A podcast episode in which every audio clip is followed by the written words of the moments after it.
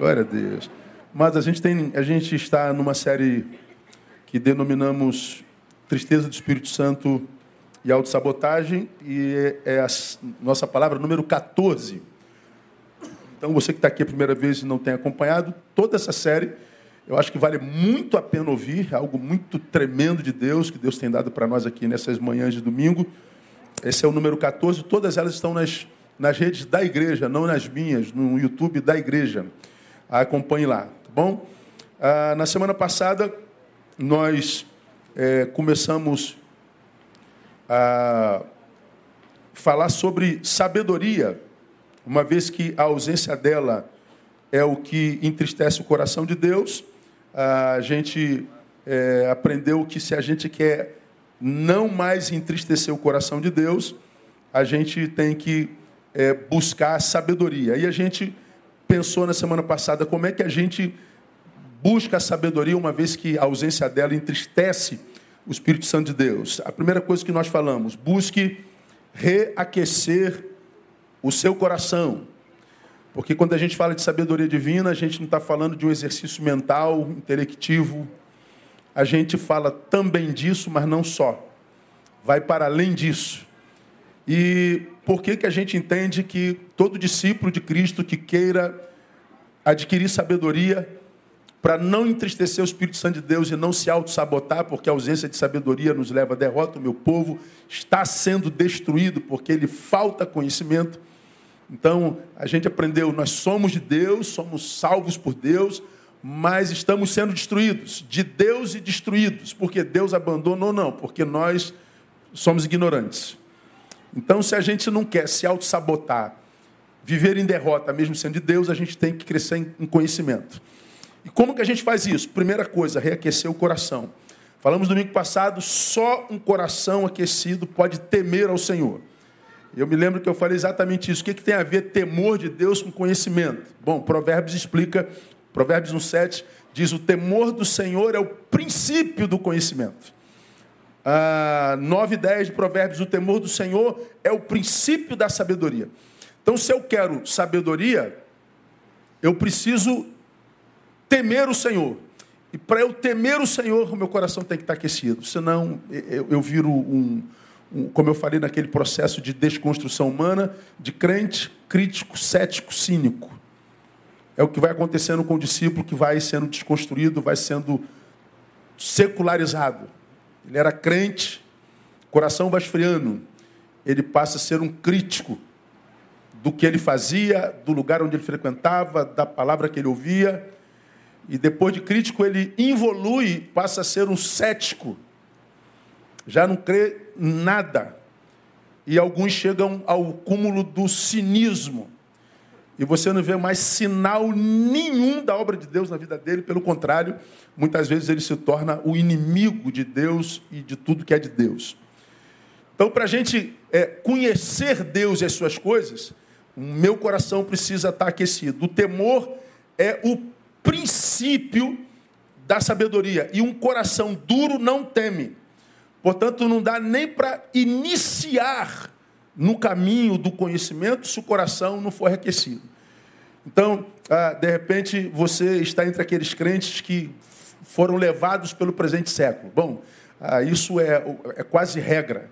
As ideologias do presente século ah, fez arrefecer o poder do evangelho no coração de muitos discípulos. Eles só não admitem isso, mas todos os que estão no seu entorno notam isso.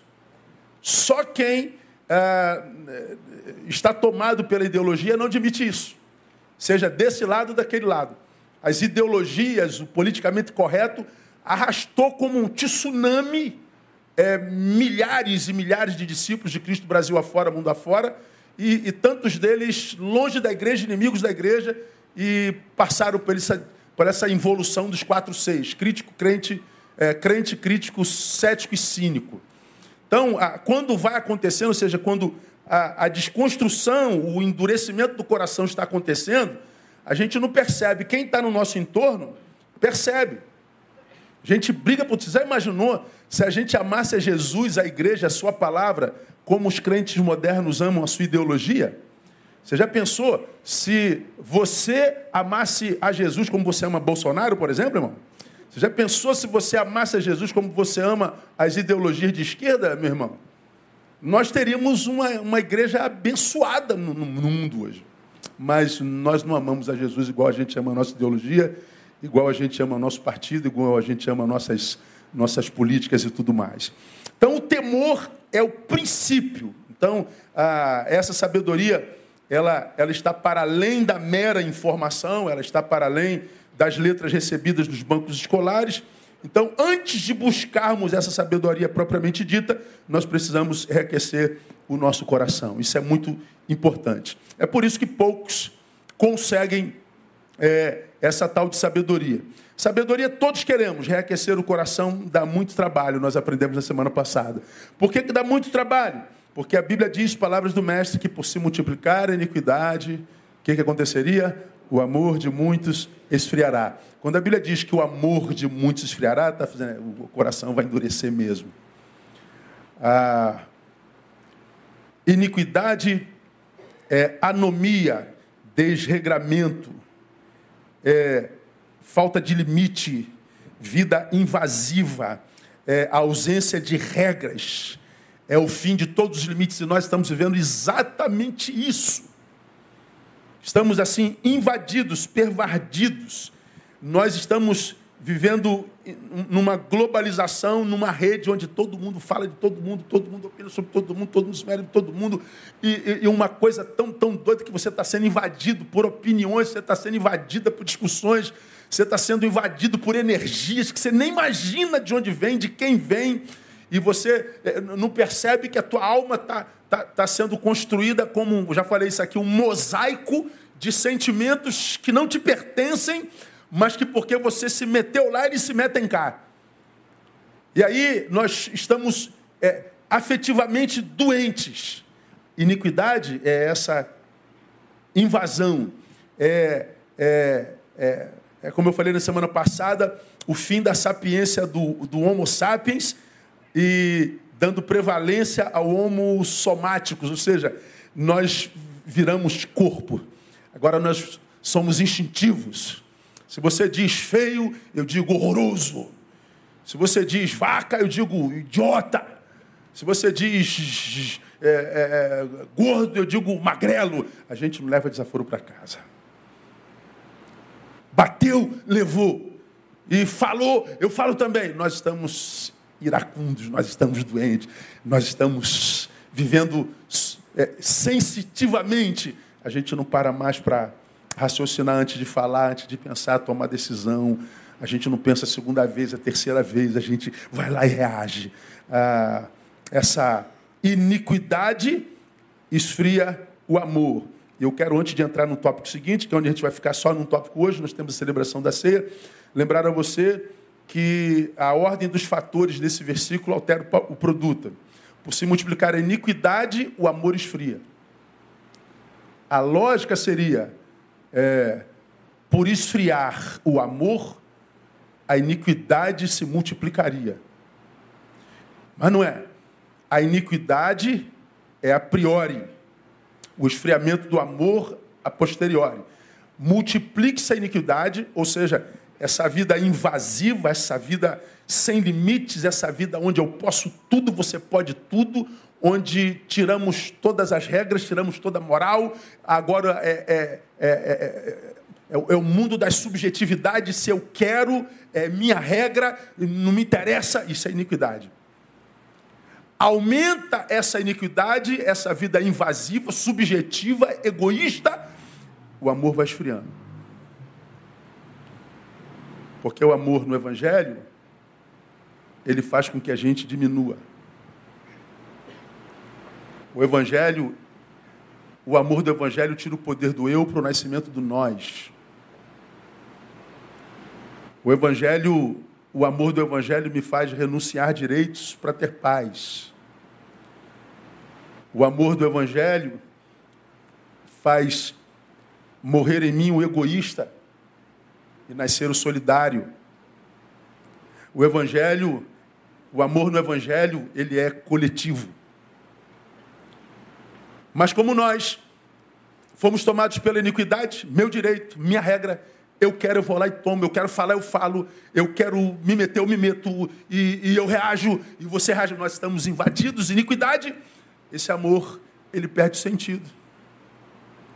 Ele vai esfriando, esfriando, esfriando, esfriando. O que sobre nós é o bicho. Que sobre nós é o homo somáticos. Tempos terríveis nos aguardam. Mas por que, que aquecer o coração ainda é complicado à luz da palavra? Porque a iniquidade que esfria os corações, se não vencida, nos transforma em oponentes de Deus. Vou mostrar isso na Bíblia para vocês. Neil, você foi tocado pela iniquidade? Fui, Deus. Estou vendo, o seu amor está esfriando.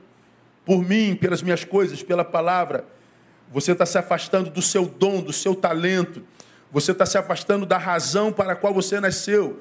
Você era crente, agora é crítico. Você de crítico passou a cético. Nem você está se distanciando da razão para a qual te criei. Iniquidade esfriou teu coração, você perdeu o temor. Você está é, carnificando.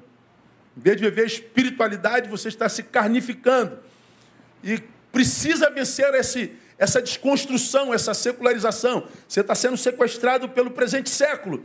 E por que, que eu tenho que vencer, Deus? Porque senão você vira meu oponente. E quando eu me torno oponente de Deus, quando Deus se manifesta, não se manifesta para me abençoar, se manifesta para me confrontar. Ele não vem para mim, ele vem contra mim. Vamos lá, 2 Tessalonicenses capítulo 2, fala a respeito da iniquidade. Preste atenção, irmão, no que você vai ouvir aqui hoje. Ora, quanto à vinda de nosso Senhor Jesus Cristo e à nossa reunião com Ele, rogamos-vos, irmãos, que não vos movais facilmente do vosso modo de pensar, nem vos perturbeis, quer por espírito, quer por palavra, quer por epístola, como enviada de nós, como se o dia do Senhor já estivesse próximo. Ninguém de modo algum vos engane, porque isso sucederá isso não sucederá sem que venha primeiro a apostasia e seja revelado o homem do pecado, o filho da perdição. Vou voltar um pouquinho para te situar. Que não vos movais facilmente do vosso modo de pensar. Como é que a gente se move do nosso modo de pensar, irmãos? Eu explico, Hércules. O Hércules está dizendo assim, Neil, o o Vasco é o melhor time do Brasil.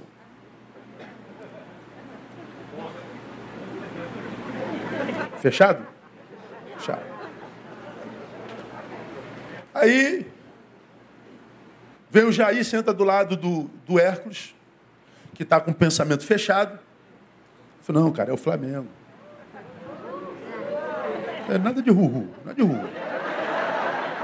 Aí o Jair senta do lado do Flamengo e diz assim: pô, cara, você está enganado.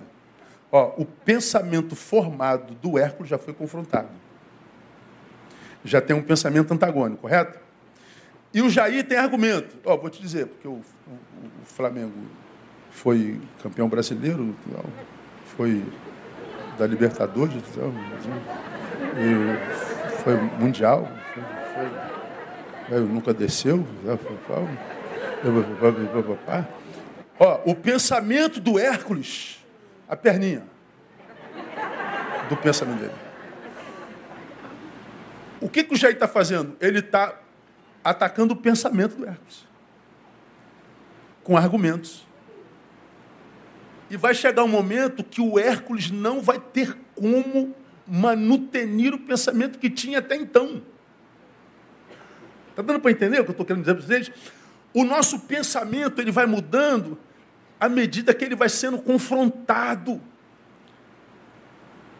à medida que novas verdades vão sendo introjetadas, pensamentos antagonistas aos nossos pensamentos.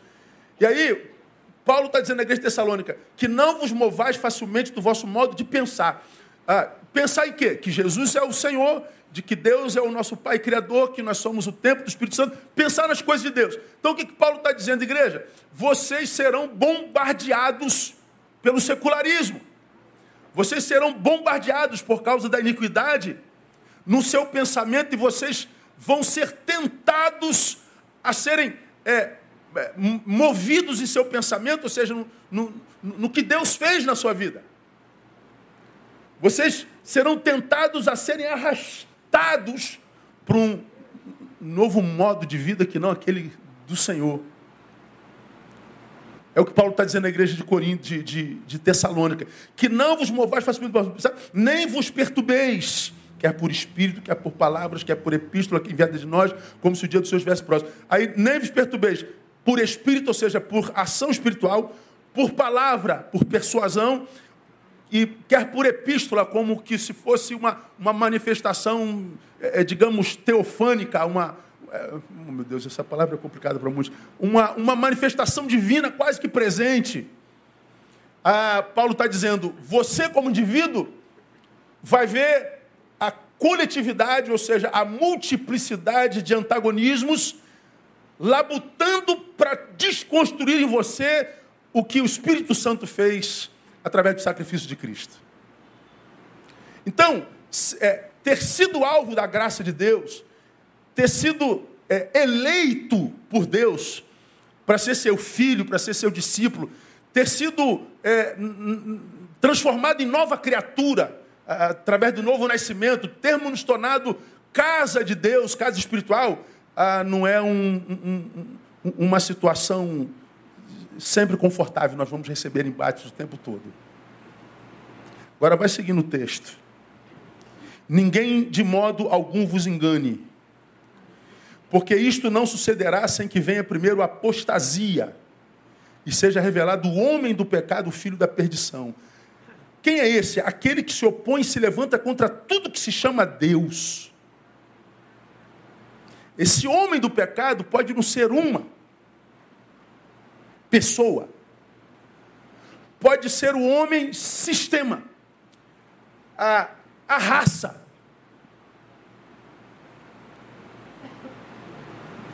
Como que esse homem trabalha, pastor? Ele se levanta contra tudo que se chama Deus ou é objeto de adoração. Ou seja, ele é contra tudo que é transcendental.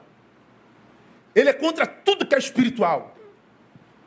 Ele é contra tudo aquilo que diz respeito ao divino, ao supra-humana. Então, Paulo está falando que nós chegaremos um tempo onde nós estaremos tão secularizados, tão carnificados, tão desconstruídos em nós, que o simples fato de falar em Deus e Jesus Cristo já seria problema. Eu acho que nós estamos chegando nesse tempo. Mas vamos continuar. Versículo 5: Não vos lembrais de que eu vos dizia estas coisas quando ainda estava convosco? E agora vós sabeis o que o detém, o que detém esse homem, para que a seu próprio tempo seja revelado. Aí vem o 7, que é aqui que eu quero chamar mais a sua atenção. Pois o mistério da iniquidade já opera. Somente há um que agora o detém até que seja posto fora. Então Jesus diz, falamos domingo passado, que por se multiplicar a iniquidade, o amor esfria. Paulo está dizendo que o mistério da iniquidade já opera. E ele diz que esse mistério da iniquidade, que esfria o coração, é o mesmo mistério, a mesma iniquidade que arranca de nós a transcendentalidade, que arranca de nós o, o valor do divino, que arranca de nós a sede por Deus. É a iniquidade. Por isso que quando a gente fala assim, ó, você precisa reaquecer seu coração, eu estou falando de, de uma necessidade que não é. Glória a Deus. Reaquece o coração e refresca o pé.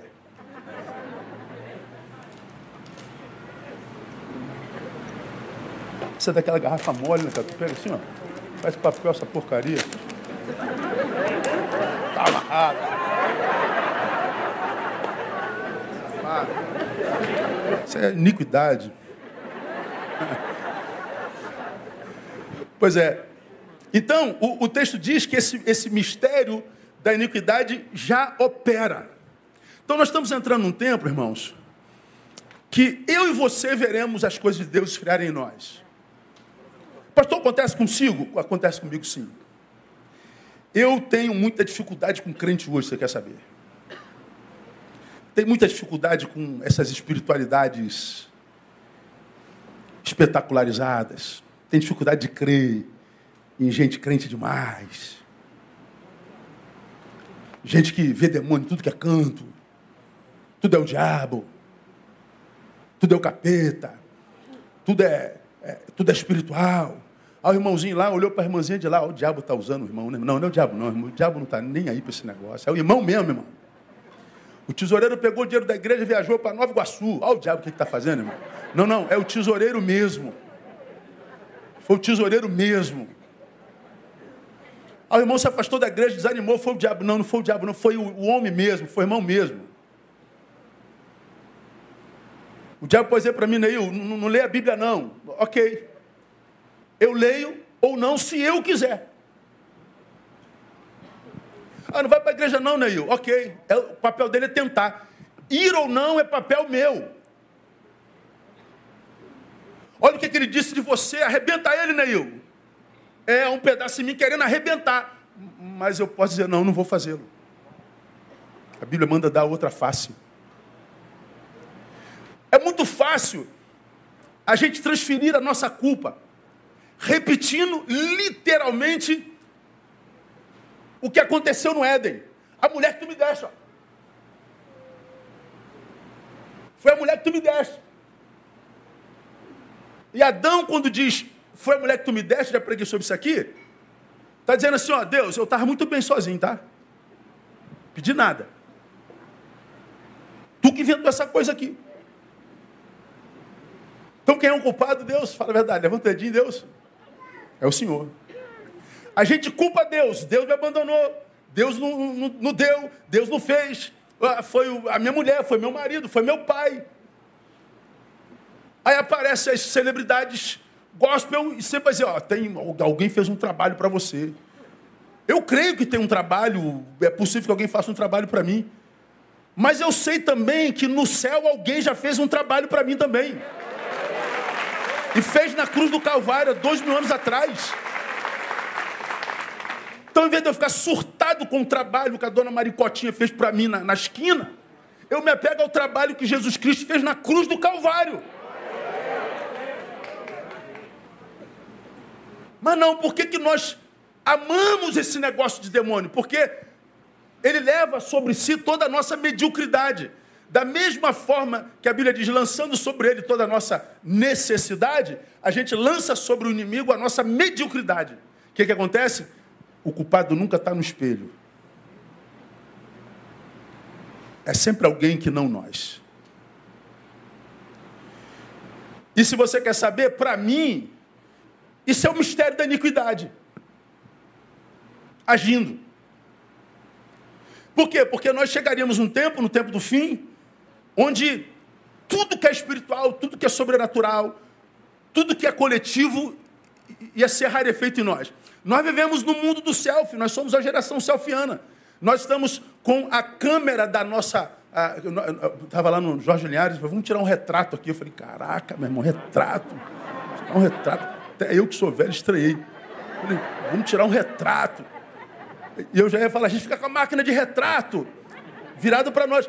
As máquinas de retratos antigas não tinha selfie. Só tinha câmera para lá. Agora nossa máquina de retrato tem câmera para cá. E a gente vive com essa câmera voltada para cá. Nós estamos centrados em nós mesmos, como eu preguei aqui. O si mesmo que a Bíblia diz que nós devemos negar, Jesus diz que nós devemos negar antes de segui-lo, é o mesmo si mesmo que do qual nós vivemos overdose. Iniquidade. Nós não cremos mais na verdade, a não ser que ela esteja a meu favor. Porque se a verdade não tiver a meu favor, isso é a tua verdade, não é minha. Nós vivemos no tempo da auto-verdade, porque no tempo da pós-verdade. Verdade é o que eu creio. Verdade é aquilo que autentica o que eu penso. E se não autenticar, não é verdade. E ninguém convence. Porque hoje não se busca verdade, hoje se busca ter razão. Ministério da iniquidade, mistério da iniquidade.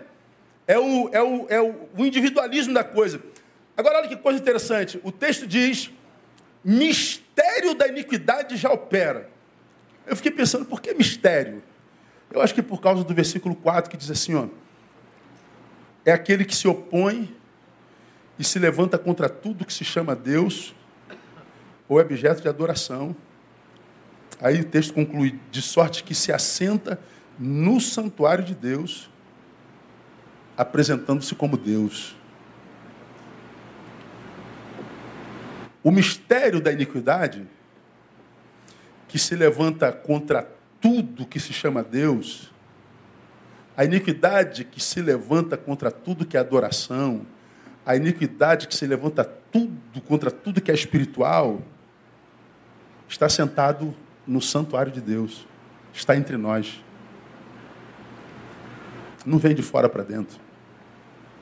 Ele age de dentro para fora. Aí vocês vão se lembrar do que eu preguei alguns meses atrás, João capítulo 10. Não tem como você esquecer disso, acredito eu.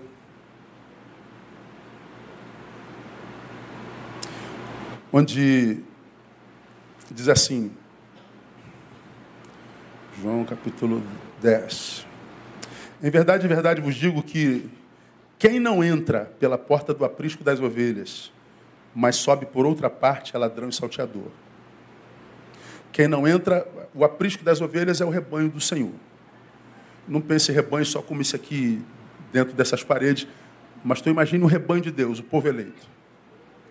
Então ele, naquela linguagem, naquela cultura rural, ele usa a figura da ovelha para simbolizar o que nós somos e a figura do pastor para simbolizar o que Jesus é.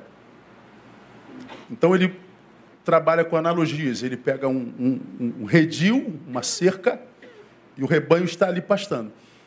Aí ele diz assim: quem não entra pela porta do aprisco, ou seja, pela porta. Vamos dizer que o aprisco seja aqui. Quem não entrou por aquela porta lá, mas sobe por outra parte, é ladrão e salteador. Quem não entra pela porta, pela porta, mas sobe por outra parte, é ladrão e salteador. Aonde o ladrão e salteador está? Dentro do aprisco. Ele só não entrou pela porta. Mas ele está dentro. A gente sabe que nesse mesmo capítulo, João diz que o ladrão não vem senão para quê? Matar, roubar e destruir. Aonde que aquele que veio matar, roubar e destruir está? Dentro do aprisco. Vai vendo. Mas o que entra pela porta das ovelhas é o pastor das ovelhas. Aonde que o pastor das ovelhas está? Dentro. Aonde que ladrão que veio matar, roubar e destruir está? Dentro. Aonde que a batalha espiritual acontece? Dentro. A este o porteiro abre a porta e as ovelhas ouvem a sua voz. E ele chama pelo nome as suas ovelhas e as conduz para fora. Olha só que coisa interessante. O pastor, ele entra no aprisco das ovelhas. E não bota o ladrão para fora. Ele deixa o ladrão e leva as ovelhas para fora. Está na Bíblia, desde que a Bíblia é Bíblia. Deixa o ladrão aí dentro do aprisco. Minhas ovelhas, sigam-me, follow-me. As minhas ovelhas ouvem a minha voz e vêm. Então, diferente do que a gente vê hoje, não é o pastor que vai atrás da ovelha, a ovelha que vai atrás do pastor. Ele não laça, ele não obriga, ele não vai buscar lá não sei aonde. A ovelha entende que é a voz do pastor e o segue. Porque ele a chama pelo nome. Há uma relação afetiva, há uma familiaridade. Portanto, o aprisco não é um lugar onde tem uma multidão de estranhos. Pessoas que entram e saem, mas não criam vínculos coinônimo, coinônicos ou de comunhão. Não criam vínculos, não se aprofundam em raízes. São apenas passantes. São pessoas não em busca de conhecer a voz do pastor e a sua vontade, mas distrair alguma coisa do pastor, que é Jesus de Nazaré. Gente que vem para o aprisco de Deus, não por causa de Deus, mas por causa do que Deus pode dar. E ele diz: Isso não é meu aprisco, embora seja aprisco. Então Jesus está dizendo que o ladrão que vem matar e roubar e destruir está dentro, o verdadeiro pastor está dentro. Dentro tem ovelhas de verdade que ouvem a sua voz, mas tem aqueles que não são ovelhas estão dentro. Aí Jesus diz que o pastor entra na igreja, deixa o ladrão lá e tira as suas ovelhas de lá. Aí, o aprisco, que é o diabólico, porque só ficou o ladrão e aqueles que não são ovelhas, mas continuam aprisco, chamado de aprisco de Deus. Dá para entender isso, Thiago?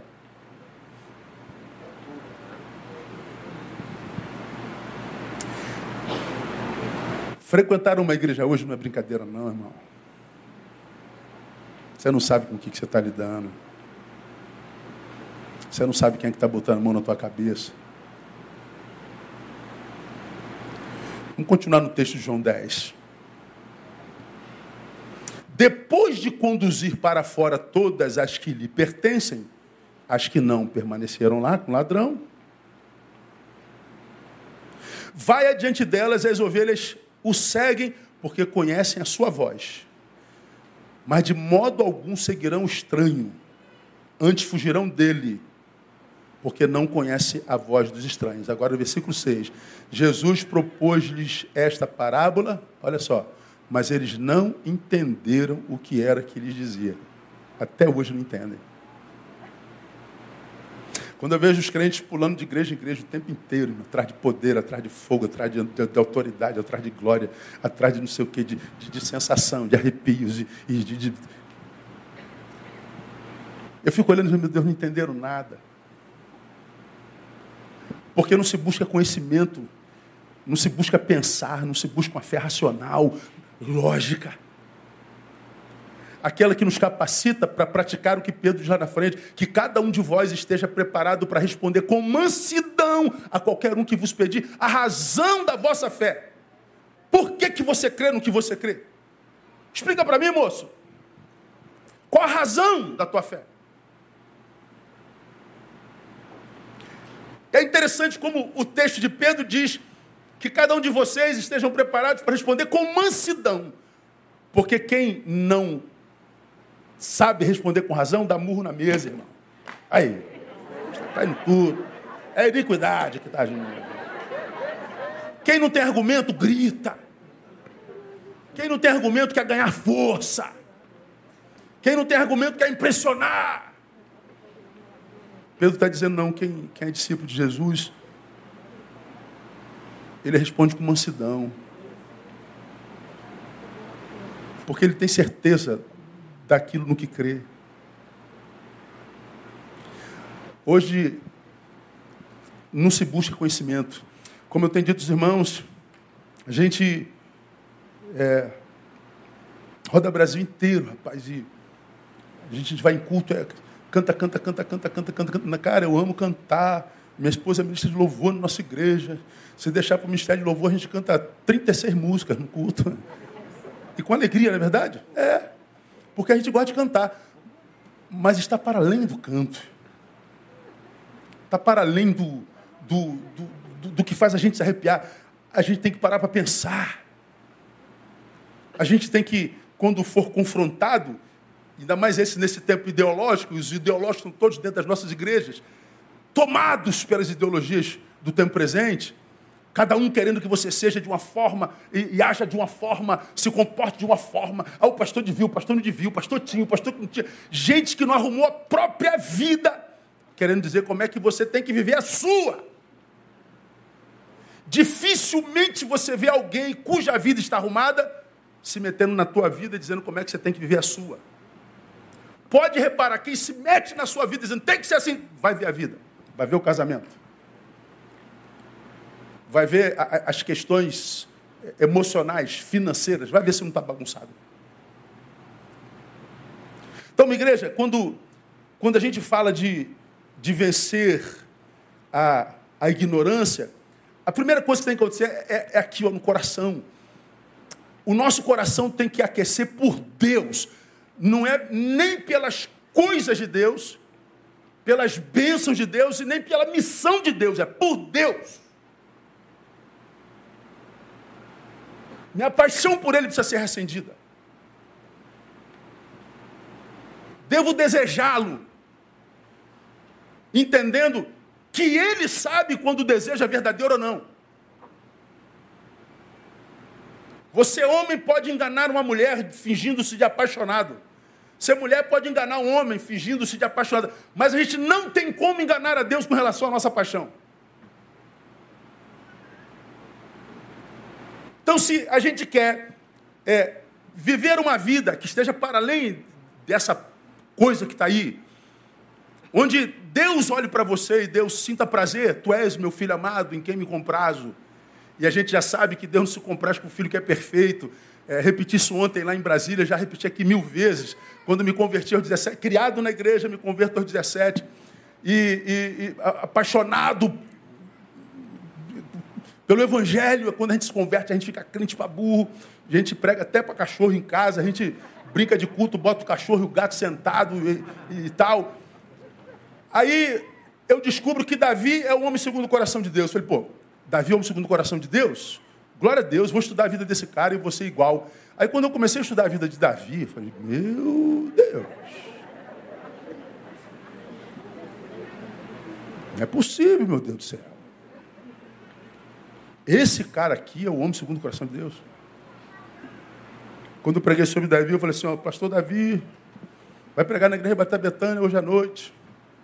Chegou de Jerusalém e eu queria hospedar o pastor Davi na sua casa, irmão, posso? Aí você pode, pastor. Aí tu sairia para trabalhar, deixar tua mulher sozinha com o Davi em casa? Fala a verdade.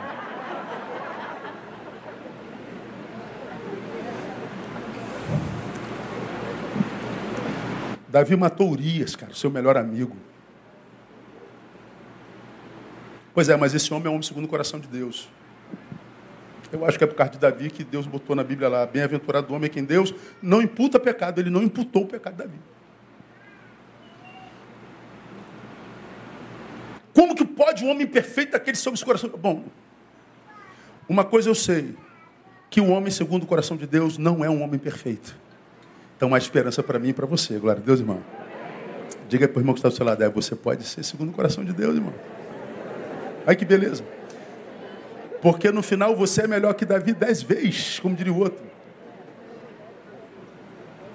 Mas o homem segundo o coração de Deus não é aquele que não erra, é aquele que não usa seus erros como desculpa para não cumprir mais a missão. É aquele que não usa seus erros para desistir do que Deus tem para ele lá pela frente, porque o erro está no passado. Ele não usa o passado para no presente abrir mão do futuro. O homem segundo o coração de Deus erra e se arrepende. E se errar de novo, se arrepende de novo. Ele não desiste da missão, ele nunca é deformado. Ele pode ter sido tocado pela iniquidade, mas ele não vai passar pelo crente crítico, cético e cínico. Ele estanca a, a desconstrução pela qual passa. Ele volta para o altar, ele volta para a missão, ele volta pela paixão de Deus. E Davi era apaixonado por Deus. A Bíblia diz que Davi adorava a Deus com todas as suas forças, está lá. Davi dançava na presença de Deus com todas as suas forças. Davi chorava na presença de Deus com todas as suas... Várias vezes na Bíblia está falando Davi, todas as suas forças. Ele não economizava para servir ao Senhor. A iniquidade tocou nele, mas não ficou nele. O ministério da iniquidade já opera, somente há um que agora o detém, até que seja posto fora. Quem é esse um que detém? Ah, uma vez eh, perguntaram assim: ah, o mal respeita a religião? Vamos imaginar que o mal seja uma entidade e fala assim: ó, esse aqui é budista, eu pego. Esse é Hare Krishna, pego também. Esse aqui é evangélico? Não, esse eu não posso pegar. Esse é ateu? Não, esse eu pego logo. Esse é não sei o que. Não. O mal não respeita a religião. Se ele tiver que te tocar, ele te toca e não pergunta qual Deus você adora. O mal respeita cor. Deixa eu ver se você é branco, se você é negro. O mal respeita classe social. O mal respeita identidade. O mal respeita olerite. O mal respeita altura. O mal respeita alguma coisa? Nada. Se o mal não respeita nada, por que, que ele ainda não tomou todo o planeta? Por que, que ele ainda não tomou todos nós? Sabe por quê? Porque tem um que o detém. O mal não tem liberdade ainda para agir nessa geração, para agir na terra. Há uma força que ainda o detém. Há um bem na terra agindo entre nós. Se Satanás fosse tudo isso que a igreja pinta, se ele tivesse todo o poder, como que se diz, porque alguns o veem quase que uma força oposta igual a Deus, uma força igual oposta a Deus, e não é. Ele era uma criatura, um anjo que caiu. Se você fosse Satanás, matar, roubar destruir, ah, por que, que não mata, rouba e destrói alguma vez? Se ele te odeia tanto, por que, que ele não te jogou de uma ponte ainda? Por que, que ele não fez bater teu carro numa, num poste e matou tua família inteira? Por que, que ele não destrói homens e mulheres de Deus que o desafiam e interceptam sua multiplicação e agir, porque há um que ainda o detém.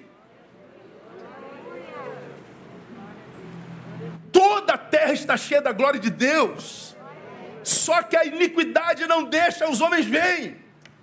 Os homens só olham para o mal. E os crentes perguntando por que, que Deus permitiu, por que, que Deus permitiu, onde é que está Deus? Deus não existe. Meu Deus, olha, toda a terra está cheia da glória de Deus. E quando a gente consegue, irmãos, perceber essa glória nos mínimos detalhes, você descobre que toda a terra está cheia da glória de Deus, os seus olhos já não são mais voltados para a maldade, você não é tentado por tretas, por brigas, por, por, por, por é, é, é, essas pancadarias que, que, que, que dão ibope.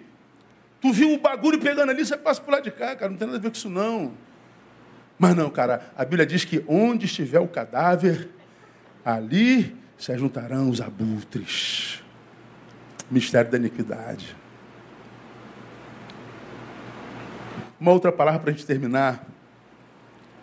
Grave sobre iniquidade. Efésios 6,12. Pois não é contra carne e sangue que temos que lutar, mas sim contra principados, preste atenção contra as potestades, contra os príncipes dos, do mundo destas trevas, olha só, contra as hostes espirituais da iniquidade nas regiões celestes.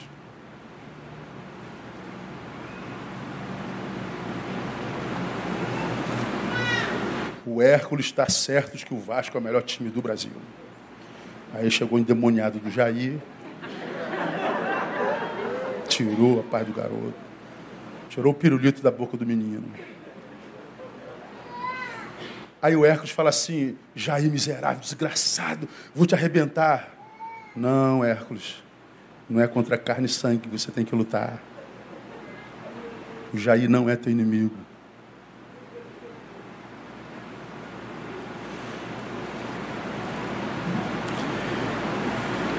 Se o Jair chegou para tirar tua paz, não é contra ele ele pode estar sendo usado. Ele pode estar sendo soprado, ele pode estar sendo influenciado. Mas se você ataca o Jair, você perdeu para as potestades da iniquidade. Ganhou do Jair. Está lá o Jair arrebentado. O Hércules tem dois metros, o Jair tem um metro e trinta e dois. Aí está o Jair quebrado lá no chão. E o Hércules vencia. Venceu não, Hércules. Você perdeu. A sua vitória foi sua maior derrota. Porque você fez mal a um homem por quem Jesus morreu. Essa brigalhada na qual vocês vivem, humilhando, cancelando, matando nos seus afetos, produzindo maledicência, um falando mal do outro para o outro. Isso tudo é obra da iniquidade. Tudo hostes espirituais da iniquidade, trabalhando nas regiões celestes, com suas influências. Não é com possessão apenas, com influência. Quando a Bíblia diz que Judas foi trair Jesus, o texto diz que, tendo Satanás entrado em Judas, eu preguei sobre isso aqui outro dia. Judas não falou com voz de mulher, não falou com voz grossa, não botou mão para trás, não amarrou. Aconteceu nada com Judas, ele estava normalzinho, capitalisticamente saudável, porque estava capitalizado. Cara, dá para arrumar um dinheiro com Jesus, brother. Aí tem um produto bom para vocês. Qual é? Jesus de Nazaré. Interessa? Interessa.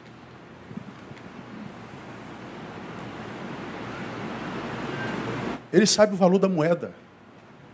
Ele sabe o que a moeda pode produzir, o conforto que pode dar. Ele está dialogando. Sabe como eu imagino esse diálogo? Ó, cara, 50 conta aí. Pô, que isso, cara? 50 é demais. Te dou 20. Não, 20 também não, cara. 40. Vamos fechar em 30? Vamos. Negócio. Ele vai embora, eu arrumei 30 molinhos. Peraí, como é que eu vou saber que é Jesus? Jesus não usa terno e gravata, não usa roupa diferente, não tem a Bíblia diferente. Ele é igualzinho a todo mundo. Como é que a gente faz? Bom, aquele cara quer o beijar. E vem Judas, com a sua espiritualidade, com a sua amizade, com o seu cuidado, chamando Jesus de meu pastor, e dá um beijo. Mas antes do beijo, Jesus, que não é bobo, diz: Aqui vieste, amigo. Amigo. Quando Jesus chama Judas de amigo, está dizendo: Tu não é mais meu, mas eu ainda sou teu amigo. E ainda assim ele beija. Jesus, quando chama de amigo, apela à sua consciência. Mas ele já tinha sido removido do seu modo de pensar. Como é que está seu modo de pensar, irmão? Você pensa ainda no Evangelho ou pensa através do politicamente correto, da ideologia, dessas paradas todas aí? E depois que você começou a pensar assim, você se aproximou mais de Deus mesmo. Eu não estou falando do Deus da igreja, estou falando do Deus do quarto. Estou falando do Deus da sua subjetividade, do, do teu Jesus. Estou falando do nosso, do teu. Porque eu acredito que tempos nos esperam, irmãos, que para mim serão sinistros. Eu acho que 2022 vai ser uma mudança de era no Brasil. Vou falar sobre isso mais lá para frente, lá para julho do ano que vem. Vou colocar algumas impressões do que eu acho que acontece no Brasil no ano que vem. Comecei em 2019 uma série de estudos denominada Mestres aos seus próprios olhos. Preguei quatro sermões e parei, não aguentei. Não aguentei as revelações. E se eu não aguento, a igreja não vai aguentar, não. Mas em 2022 eu volto com esse tema. Tudo na Bíblia, exatamente o que aconteceu, o que acontece com cada com a igreja. Com, com os crentes secularizados, com os modernos, que em nome do amor rasga a Bíblia, com aqueles que permanecerão fiéis e estarão cada vez mais sozinhos. Como preguei domingo passado, seu rol de amigos vai é, diluindo, vai acabando. Antes você tinha dez pessoas sentando na tua mesa, agora tem cinco. Mais um ano vai ter dois. Vai chegar uma hora que provavelmente a gente fique quase que só. Porque o mistério da iniquidade já age e há um só que o detém. Então, meu irmão, permaneça firme, não, não, não se mova do seu modo de pensar tão facilmente. Permaneça no Evangelho. Ah, o mundo presente está dizendo isso, pode isso, pode aquilo, mas a Bíblia diz, por cara, a Bíblia diz que é pecado, cara. Pô, mas eu não concordo com a Bíblia, pastor. Então, larga a Bíblia, irmão.